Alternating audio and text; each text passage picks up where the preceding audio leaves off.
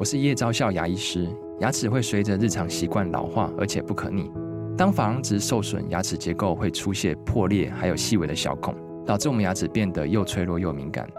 这边我真心推荐贝欧尼修复牙膏，内含 BioHAP 成分，搭配正确的刷牙习惯，经科学实证，可在两周有效让牙齿再矿化，修复受损珐琅质的细微小孔。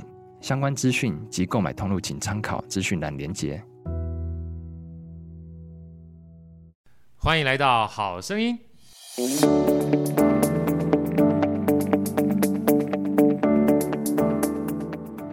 大家好，我是好趣的好哥，欢迎来到好声音。在好哥身边是我们美女主持人 Elsa，Elsa 跟大家问好。Hello，大家好，我是 Elsa。啊，今天我们邀请到一位。超级声音好听啊，然后又是美丽跟智慧兼具的好老师啊，这个不是姓好的好老师啊，是一个非常棒的老师。平老师跟大家问好，大家好，我是平老师啊。平老师呢，我们今天特别啊，要跟大家介绍一下这个平老师为什么叫美丽与智慧兼具啊。通常美貌之外，能够。就是在学习过程当中，呃，自己有很多的算是这个学习，也能够把别人这个学习做好，这件事很不容易。那么好哥看到这个聘老师的这个学历的时候，哇，让我基本上大呼，实在是太不可思议了哈！因为通常长得很漂亮的人的话，能够静下来念书，实在是一件不简单的事情哈。当时我就对对对，很不容易，是不是不容易？真的好难哦，是不是啊？你说男生也就算了哈，男生也没有女生去约他哈，很自然，因为女生还比较不好意思。可是女生长得漂亮的话，通常你外物就会很多，对不对？没错，没错，比较繁忙啦，比较忙一点啊。对，繁忙，像我没有啥就很繁忙，时间管理方面 会会比较辛苦一点哈。对，但是我一看了一下，哇，我们这个聘老师呢，去哥伦比亚大学啊，念脑科学相关的这个专业知识。然后后来呢，又到我们阳明交通大学去学习跟教育相关的硕士，这两个没有一个是简单的。来，聘老师跟我们先分享一下。我刚才又听到说，不只是你之外，包括你妹妹啊，也在哥伦比亚大学念统计。嗯、你们两个这个是约好了吗？我我也希望约好，对不对？但很不容易。聘老师先跟我们分享吧，因为从这个脑科学相关的知识，然后到教育这两个哈、啊，算是。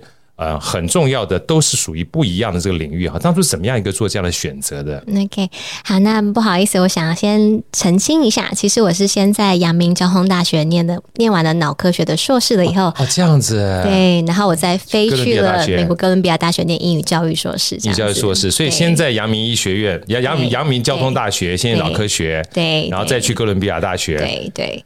因为脑科学真的是不太容易哈。对，因为其实那时候，嗯，我其实就对于心理学就是蛮有兴趣的。那因为那时候我在大学的时候，心理学有一个就是新的趋势，就是想要用就是大脑的一些摄影的设备，然后来做一些研究。那所以就因缘际会下，我就觉得这真的太有趣了。所以那时候其实我立志要当一个脑科学的研究员啊。所以呢，我就是念了脑科学研究所。然后我在念研究所的时候，然后。然后也是因为那时候我英文还蛮好，然后就是认识了一些比较特殊的孩子，就是过动啊、自闭啊，还有一些其他比较特殊的一些孩子。那他们就需要学英文的帮助，所以我就教他们英文。那那时候就教他们英文了以后，我就觉得说，这些孩子就是因为我的其实背景并不是英语教学的背景，所以我就是就是很认真去看书，然后参加很多研讨会，然后去研究那英语教学法。然后我就用那些方法去教他们以后，我发现，哎，怎么不管用？啊，然后想说，哎，那我就后来就思考，哎，我念脑科学，那我们所有的学习其实是透过我们的大脑，所以我想说，如果我把这些英语教学法跟脑科学这样去结合的时候，我再去教他们的时候，那我想看一下会不会就是有更更大的一个进步跟改变。然后我真的这样做以后，那个学生的成绩就真的就起飞了。对，我有，我觉得太神奇了吧？我觉得真的太棒了。然后我想说，所以其实那时候我在脑科学念书的时候，其实我就是真的也是还蛮努力的，因为我真的很想要，因为我我可能个性有一点。执着吧，就是我希望把事情搞清楚。对我，对我想要把它弄清楚，然后想要把它，我不想要就是一知半解，所以我就其实还蛮认真在去做那脑科学的研究。可是我研究完了以后，我发现说，哎，我既然了解脑科学，可是我好像我我不能讲说我了解脑科学，就是我有更多认识了，跟那些大师跟那些大师比，我完全是小卡卡。但是就是我更多认识了，更多了解，可是那我对英语教学呢，我就发现我我看书或者我参加研讨会，我觉得有点片面呀。Yeah. 所以我就说，那我觉得我们不能用这样很片面知识去教我的孩子，就是我的学生们。所以我觉得好，那我一定要去美国念书啊。所以那时候我就我就跟我自己说，好，我一定要成为一个最棒的英文老师。然后我是我自己期许我自己，所以我那时候想要把事情做好的执着的个性，就做什么基本上都一样。对，然后所以其实我那时候投的时候我还蛮大胆，我只投了三间啊，就是我只要最好的，所以我就只有投了哥大。宾大，然后还有就是英国的那个 I O E，I O E 也是就是就是全世界 top 最大，就是最好的英语的英语教育的研究所这样。然后后来我就很荣，就是很荣幸的，就是三件我都上了。好好好荣幸，真是不容易。因为包含脑科学这件事情，其实一般而言的话，就是一个非常复杂的一个学科。因为后来我记得我的妹妹她的女儿那时候在选医科的时候，脑神经外科哈。通常成绩都是非常好的才去的脑神经外科，因为本身脑这件事情它就是非常复杂的东西。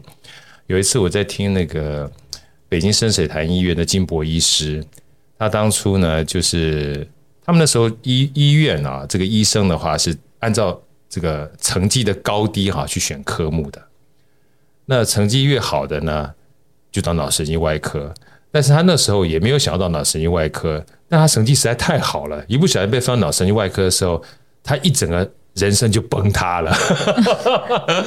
为什么呢？因为他说他第一次参加实习医生的时候，他参加的就是脑神经外科的手术。所以老师应该知道，这种脑神经哈的手术就是很难，很难，而且会花时间，对不对？他在里面待了将近十二个小时。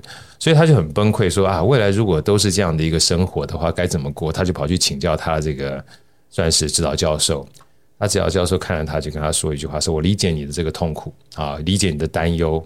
问你认真想想看，很多事情就是化繁为简的过程啊。所以待会儿我要请教这个老师，也是这一段哈，就是认真说起来的话，我们所有做这个脑科的手术，不外乎不外乎就是两个字，就减压啊。里面有长个瘤，把瘤拿掉减压，对不对？里面如果不小心撞撞撞破了淤血，要把它淤血拿出来减压。那如果脑有血栓的话，发炎啊，他们还有一个把脑壳拿开啊，因为肿大嘛，让它释放压力也是减压。你想想看，基本上就减压就好了。他想有道理，从结果回来探讨原因的话，就是以后我只要让什么样的原因能够帮大脑减压哈，就是我的解放就行了，其他都是过程啊。所以其实。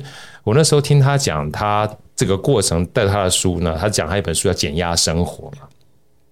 他说，其实大脑是一个非常复杂的脏器，甚至我们到现在目前而言的话，都还不太确定大脑实际上的运作过程是什么。可是没办法，这个大脑又负责我们所有的认知，还包含运动，还包含协调啊。所以其实研究脑这件事情，本质上面除了研究心之外了，因为心这是另外一件事情。它是一个知其然、知其所以然非常重要的根本学科，所以其实好哥想请教这个聘老师的话，就是心理学是一回事情，但其实一般人对脑神就脑脑科学这件事情还是有一点点距离。能不能再具体跟我们再多说一下？就是在阳明交通大学的时候，脑神经就是脑脑科学这个事情哈，它它到底是学什么东西，好不好？其实我们那时候，因为其实阳明交大学在合并校之前，其实它是阳明大学。那其实阳明大学是比较很偏医的，对。所以其实我们那时候在念的时候，是看就是针对每一种各式各样的病人，我们会看他的里面的大脑到底发生什么什么状况。那我们是可以透过什么样的疗法？像我之前是，我我我的我的研究其实有研究就是忧郁症病患。啊，然后我们就给他去打 rTMS，以后就打了以后，然后去看一下他的大脑的脑波是不是有变化，然后是不是就比较康复。嗯、所以，我们那时候其实念的是比较偏医学的部分的。是，它其实就是一个生理的。输入跟输出的过程，怎么样去改变它的输入跟输出，让我们能够有一个比较健康的过程嘛？对不对？对，就除了我们还要看，就是就是比较偏医的部分，然后还有看，就是我们还要学习，就是我们人类怎么学习语言啊，大脑的是他经历了什么，还有他学习数学啊，还有学习他怎么学习空间，还有各方面。那其实因为那时候我们是做研是研究员嘛，就是在做研究，所以我们大家都会选一个自己有兴趣的一个主题，然后去。就针对那一块，就是我们上了很多很多的课以后，然后会选一个自己有兴趣的主题这样子。所以其实数学、语言、运动或者是认知，甚至你刚刚讲的忧郁的话，其实，在大脑里面本身就有非常多的分门别类，对不对？嗯，也可以这样说，就是不同的大脑脑区的话，它会负责就是当然不一样的功能。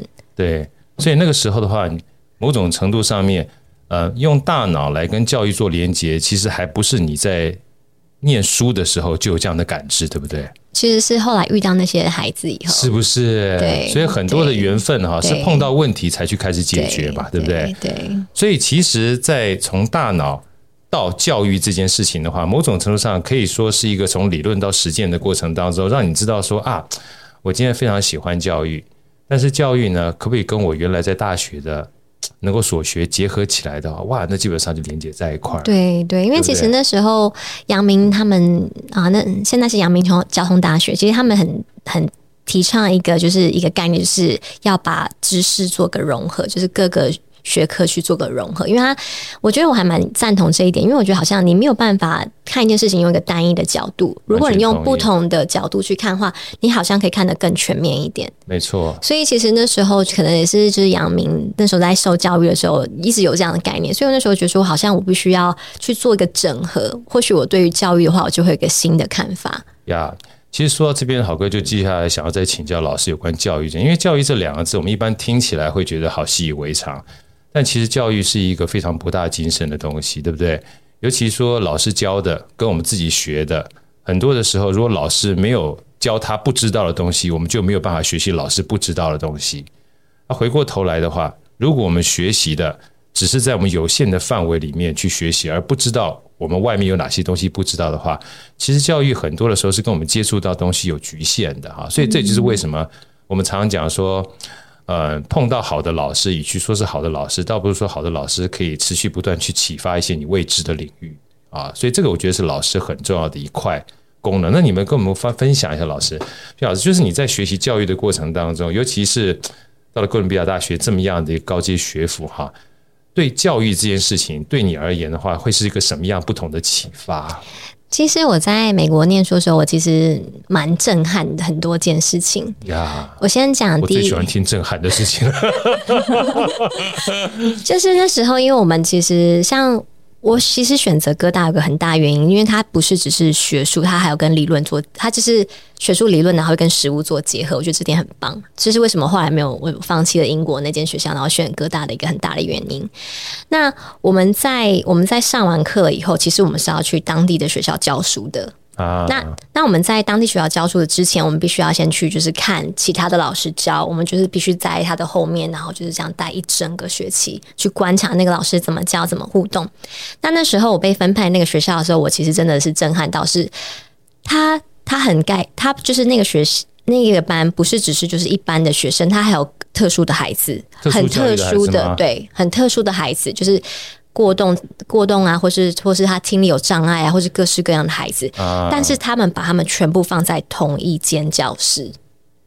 那他的做法是怎么？他就是 OK，这个孩子需要特殊的帮忙的时候，他就会再派其他的老师在他的旁边啊。所以他的美国的一个，我觉得他在这一点是，他是做 inclusive，就是把大家都包容在一起，因为。而不是去说你比较特别，你不能跟我们一起上课，而是他是欢迎他们，然后想办法让帮助他们融入这个生活、这个世、这个世界。我觉得这点是真的我，我蛮我蛮惊讶，他们愿意就是花这么多的资源。那那时候我就问我的，就是算是我的 mentor，说：“诶，那会不会就其他家长就觉得说，诶？”我为什么我的孩子要跟这样？会不会让我们就是孩子的学习速度变得比较慢？呀。然后结果美国家长反而是很高兴，他们班有这么多比较特殊的孩子。哦，是吗？因为等于是说，别班可能只有一个老师，可是这一班可能有四五个老师啊，所以他们其实分配到更多的资源啊。然后我就觉得哇，这个我就觉得天哪，就是这样 inclusive 的概念，我就觉得很棒。然后，所以这是第一个，我就是在哥大的时候，就是让我觉得很震撼的一个地方。然后再来第二个是说，其实我们。以前在上课的时候，我以前自己当学生的时候，基本上上课就是听老师讲嘛。对。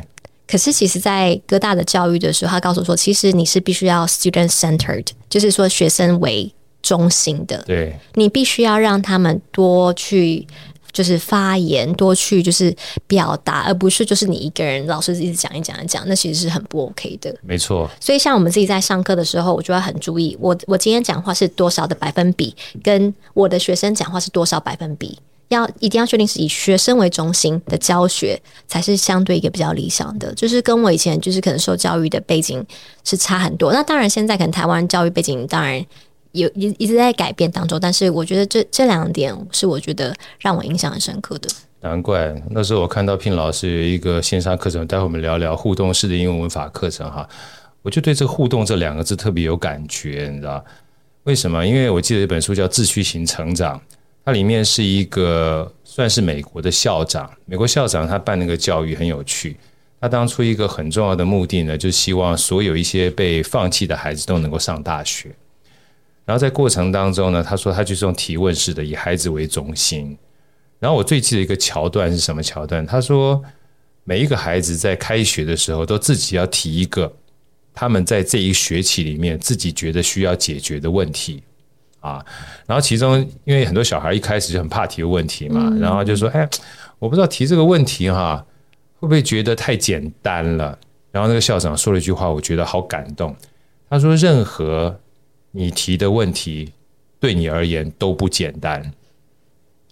我你你知道我这句话是吧？Pin 老师对他说，你会觉得很简单，是你站在其他人的角度觉得这个问题对别人很简单。可是回过头来，只要是你提的问题，就是你的问题。嗯，你知道，我觉得这件事情就是因材施教，哎，对啊，是不是？谁规定你的问题一定要跟别人问题去比？我也觉得一加一等于二不简单，是吧？所以说，其实。像这样的一个过程呢，也就导引出说啊，所有的学习哈，学生是为自己学习的。当他提出问题的时候，他自己要找解答，然后他要找资源。那老师呢，只是其中一个他很重要可以寻找解答的资源。没错。所以我刚刚听你讲说，哎，以学生为中心啊，我就想到刚刚这个桥段。我觉得其实这个是一个你刚讲和我看这本书之后，颠覆我们对从小就是。就乖乖坐着，手还要放到后背哈，要听老师讲，还不能乱说话，不能乱动，很大的差别，对不对？而且我还很喜欢一个地方是，就是我观察到，在美国的时候，他们其实是鼓励犯错，鼓励就是你，你至少你去尝试了，你犯错了没有关系，因为其实犯错你反而可以学习更快，因为其实大脑也是，大脑其实对于就是他犯过错，然后他如果你他说哎我我这边犯错，然后其实然后他去修正的时候，他反而会学得更快。真的，可是，在台湾的时候，我在想，我自己的学习经历是好像不太容许犯错，对，什么都要完美，什么都要好。可是，我们怎么可能？学生怎么可能这样？他一定是在一个学习的历程啊。没错，所以犯错这件事情啊，非常有趣。就是我们通常会把犯错当成是错，其实回过头来，犯错它本质不是错哎。这这也是我常常在跟大家分享，我说犯错叫经验。因为从来没有错这件事情，我最记得的话是那个，就是发明哎，Elsa 发明灯那个人叫谁？爱迪生吗？爱迪生，爱迪生啊！现在突然忘记，我不知道爱爱因斯坦、爱迪生、爱迪生对，爱迪生不是人家说嘛？哎，你这爱迪生真真可惜啊！那么找做了六千多个错误才找到这个正确的灯泡，对不对？误事，他说怎么会怎么会是犯错呢？我确认了六种。六千多种不同的材料是不适合做灯泡的，是，因为这是经历呀，对，对不对？所以其实最重要的经验呢，从来不是错啊，最重要的经验是你没有达到的目标修正的过程。我觉得这才是教育的本质。所以今天听完这个。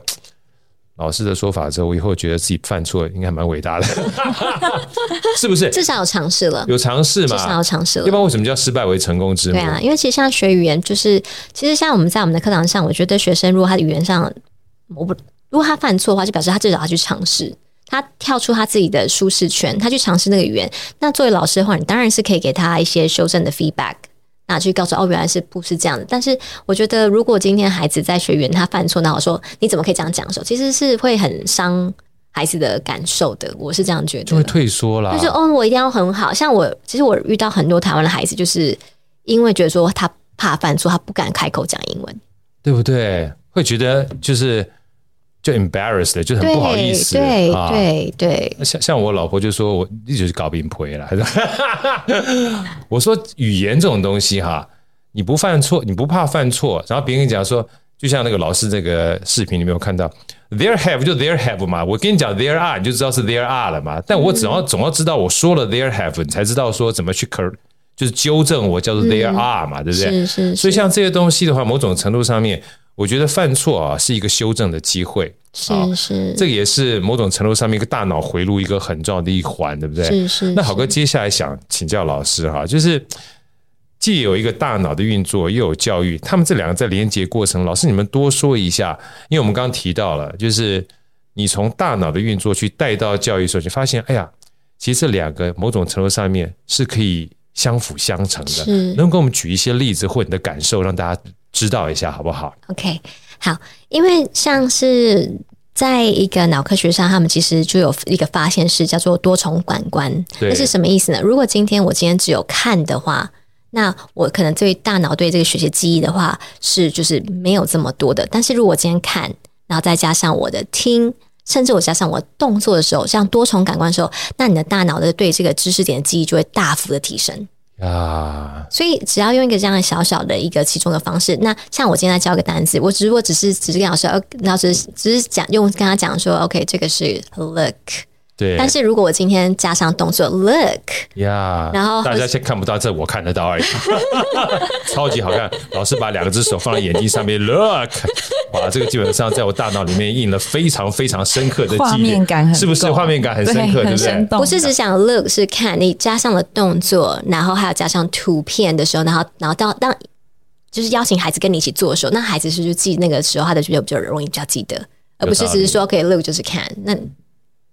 那就不会，就是其实差是蛮多的，就单点跟多点是不太一样。对，就是只要我们只要整合了我们多重感官的时候，真的记忆力就会大幅的提升。而且还有一个地方是说，像他们就发现说，如果今天你介绍学生一个知识点的时候，其实那一瞬间是特别重要的。如果你在那一瞬间你做对的事情的时候，其实你就会大幅提升了孩子的记忆力了。Yeah. 所以为什么教学其实真的非常重要？因为很难过的是，就是输入不等于输出，真的。所以那我是不是就要把我尽可能输入让它停留的久一点？那这样子孩子的那个输出才跟我的输入是比较平衡的。有道理，嗯，对不对？就像我们客人基本上进来店里面，如果只有十个人的话，你最多就是十个人都买单，对不对？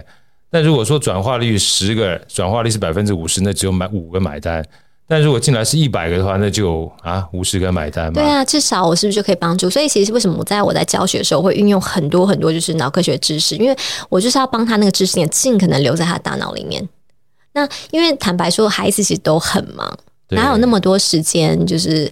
如果今天他既然很忙的话，那我是不是要再把这个这个一个小时，我就要最大化？没错。所以这是为什么我教学的时候，我就会很严格要求我自己啊，就是就会我就会做很多很多的设计在里面，这样子。对，因为其实，呃，豪哥记得一本书叫《意志力》哈，他特别讲说，注意力是非常稀缺的资源，嗯，对不对？很一很一下子就就就恍神，啊，你知道吗？对啊。所以如果说老师长得又漂亮，声音又好听，然后教学呢基本上又很有趣的话。那是超级加分的事情，是吧？真的，真的，真的啊！尤其我看老师这个在这个讲课的过程当中，其实真的运用了非常多类似刚刚这样多感官的一些刺激。对，其实大家就可以知道啊，有的时候单点啊，比如说纯粹声音、纯粹图片、纯粹是画面。跟把所有东西加在一起哈，基本上差异是很大。就跟我们电脑里面，你也会很多的记忆点是一样的。所以其实我们我，所以我在我自己的线上课程，我还做动画，是因为我就是为了结合那个多重的感官。虽然我知道这是个很大笔的投资，那肯定的，因为动画其实是以秒计费。对，那其实是一个很大的投资。但是如果我我用这样的投资，我可以让我们的学生对于这个文法知识点，他记忆记得更好的话，我觉得那就是个很值得投资。没错。而且我记得我的大女儿跟小女儿两个人的这个学习模式不太一样。像我大女儿看文字，她就可以有自己产生画面。我小女儿是看到文字的话，呃，不能说跟我差不多，但是我后来发觉我是属于听觉型的学习加视觉型的学习。这个视觉它不是文字，是画面，所以文字的学习它转化成我脑袋的画面就比较慢。所以她只要是看的动画哈，或看的视频啊，记忆就特别快。所以这个某种程度上，每一个学习都不一样。所以其实多感官的这样的刺激，某种程度上面叫做没有一个可以逃得掉。我只要基本上想要教你的话，你都可以学得很好。对啊，就是希望尽可能把知识点让它停留在他大脑里面。那就是刚刚第一讲，第一个讲的就是多重感官的学习。那它第二个就是就是很难过的第二个事情是呢，就是我们大脑非常的遗忘，真的。我们其实大概孩子上完课以后一个小时后就忘了差不多了，就非常悲伤。就不管我刚刚可能上了多努力，所以其实像我们在课程学习设计的时候，你就必须要一直不断它的间隔式的复习，它这样的话，它才可以。他的知识，他可能知识下降了，可是因为间隔复习又回到了本来的程度，而下降了，然后就回到什么？所以在我在设计课程的时候，我一直不断螺旋的一很多很多的知识点，让他不断复习，然后又记得，复习又记得，这样子就，一而再再而三的去刺激他的记忆点，对对，对对，这也就是互动式教学一个很重要的概念。为什么老师一直这么强调互动？因为只有你一直去讲的话，某种程度上面他就没有反馈。对，那没有反馈，他就容易恍神，你知道吗？而且互动，他才会有注意力啊，注意力，他大脑才会，当他的大脑 pay attention 的时候，他才会有学习的发生呢、啊。呀呀，所以好哥想再请大家就是多理解一下老师你的互动式的英文文法教学这个课程哈，因为其实。呃，也因为这位好哥去看了这课程，我就觉得如果小时候可以有这样的一个教学模式的话，但我已经算厚脸皮了。但是某种程度上面，这种互动式教学总比你在教学的过程当中长期听老师，你会听觉疲乏，你知道吗？因为你没有互动，你就没有办法把自己的这个注意跟焦点啊，就是跟老师做反馈。因为我们讲说输入，老师的输入，我们还需要消化，是消化还要输出，这三个基本上绑在一起，我才有学习嘛。所以。老师，你们跟我们分享一下这个线上课程啊，某种程度上面是怎么样去让大家在学习过程当中能够透过互动，增加我们的教学效果跟学习的这个结果，好不好？好，那首先呢，第一个就是对于大脑而言，一定要引起他注意力，不然不会学习，不会发生。没错。所以像我们那时候的所有的课程，我的文法课一开始一定就会用一个漫画。然后一个很可爱的就是主人翁跟角色，然后带他们引起他们注意力。那透过那在那个漫画里面，我会请学生去去观察，哎，我们今天要学的文法规则是什么？就引发他的好奇，然后又有趣，所以他就哦，我们今天要他就会发现，在搜寻过程中发现哦，原来我们今天要上这个文法的规则。那接着我们就开始进入教学了。但我们在进入教学的时候，我不会只是单方面教学，我会请他去观察。像两个时态，现在式跟现在进行式的时候，你有看到它的差异是什么吗？你可以告诉我吗？啊、所以就不是被动的我单一的讲，我会请他一起观察，到跟着我。虽然是线上课程，但是我会不断的提问，然后让他去作答。那当我讲完了以后，我们开始去练习。那我们练习的时候，其实我也是有有设计过的。我会先示范要怎么解题，接着呢，我邀请他，你跟着我一起做，嗯，然后我会用提示的方式，然后跟着做，然后最后再让他独立的练习。所以，当他练习的时候，这样他也有自己去做。然后，接着我们还要做游戏，跟他玩游戏，然后他又有互动，然后又可以再加深那个文法知识。那最后呢，我们还把这些让他去练他口说，就是我们用这个文法知识点，然后帮他们练他的口说。所以我会给他提示，就看图片，然后我们用刚刚文法知识，然后讲一下，哎，要怎么用英文表达。所以，虽然我是一个文法课，但是我我尽可能把它就是把。就是听说读写都把它融进来，因为我觉得学英文好像没有办法单一的抽离。我们今天只上听力，我觉得英文是一个很完整的一个东西，没错。所以我也希望把它是比较整合起来的，所以我们的课程是这样设计，然后加上互动这样。对，老师刚刚讲的这段让我想到，以前有人说语言基本上它是拿来沟通的，沟通是为了生活的，不是为了说话的。对不对，沟通是为了生活，不是为了说话。我觉得很有道理，是，是，所以它应该是跟我们所有的面向是有关。所以大家刚刚听到老师讲这段过程当中，你可以感受到什么叫做无感，你知道？打个比方说哈，你看到动画，对不对？某种程度上你视觉，对不对？然后听到老师讲是听觉。当你要做游戏的时候，它可能是动感的。啊，包含你所有这个行动，是那最重要的关键是你还有就是说出来的，是输出，对不对？那其实体感呢，包含输入跟输出，它就是个消化的过程。是，所以我有透过就是输入、消化跟输出哈，这一整串哈，持续不断的强化，记忆才会变深。对呀、啊，是吧？啊、而且我希望用比较有趣的方式。其实有趣这件事情更重要，因为我看那个减压生活那本书啊，他就说，其实短暂的快乐是靠多巴胺，长期的快乐看脑内啡，你知道吗？是吧？老师没错嘛，对不对？那我不能吃巧克力了，短暂的快乐，要提醒我自己啊。而且而且遗忘这件事情不能怪我们自己，因为大脑本身功能哈。我记得我看那个什么快思慢想，这丹尼尔卡尼曼讲说，我看整本书之后，我就结就得出一个结论：我们这个大脑是能不用脑就不用脑。对，节省资源呢？节省资源太耗能了，对呀，对不对？是啊。所以你如果没有一个理解的话。然后去找到一个适合的学习方式，你会觉得事倍功半的。是，但如果今天你知道大脑是这样运作的，然后你找到一个非常有趣跟互动式教学的话，哈，你会在学习过程当中就很快乐。对啊，然后学习完毕之后又可以持久。对啊，我就很希望讲，是吧？嗯，这才是这个互动式英文法很重要的关键。来，老师跟我们分享一下这门呃，我一直想推给大家的课程啊的名称好不好？我们的文法课程是 English with Ping 互动式英文文法课，开启孩子的超能力。对，开启孩子的超能力。其实每一个人他都有超能力啊。那 English with Ping 呢，其实是老师的品牌嘛，是你的自己的品牌。大家知道咋聘老师哈，大概很多相关这个教学这个。呃，优秀的视频都会跑出来。那最重要的是，以前我们都认为文法是一个呃比较枯涩。我还记得我以前念书念科企化的英文文法，妈厚厚一大本，嗯、知道吗？真的很厚哎、欸！我超厚，我的三舅给我的非常旧的。后来我想说，这个破旧的东西，我自己去买一本新的。回来之后觉得新的跟旧的都还一下难，没有差别。后来才发觉，其实某种程度上面，文法这件事情啊，它有它一定的格式。就像老师在这个这个。呃，影片里面特别讲的这个 phone 啦，哈，然后 meaning 跟 usage，老师把稍微给我们提一下这三个东西啊，我觉得这个还蛮蛮蛮有价值的。因为其实，在就像回归到我刚刚跟大家分享，我觉得我们在教学一定要就是我自己希望自己可以就是最大效果化，所以我就是我就是采用了就是我们就是大师。呃 Lawson Freeman 他的提倡的就是怎么教文法.他就提过了 form，就是要先教孩子什么是 form，就是要告诉孩子这个文法长什么样子。举个例子，如果是现在进行时，你会有个 be 动词在动词 ing，这是它的 form。那接下来就跟他讲 meaning，那这个这个它的样子是这样，那接着跟他说，那你看到这两个结构的时候，它的意思是现在正在发生。然后再来 usage 是说我怎么把这个文法用在我的口说去沟通，跟我怎么用在我的写作去表达。所以不是只是很僵化僵化的去记，而是就是就像刚刚好大哥说的，学语言就是要把它应用在沟通上面。没错。所以像我们的课程的话，也会就是融入，就是不只是学理，然后还有沟通，然后还有就是输出跟互动，这样尽可能希望就是最大化孩子的学习效果。其实这堂课程，好哥蛮强烈建议，除了孩子之外，父母亲或者自己想要学英文的人哈，我觉得可以多多看一下，了解一下，因为我觉得。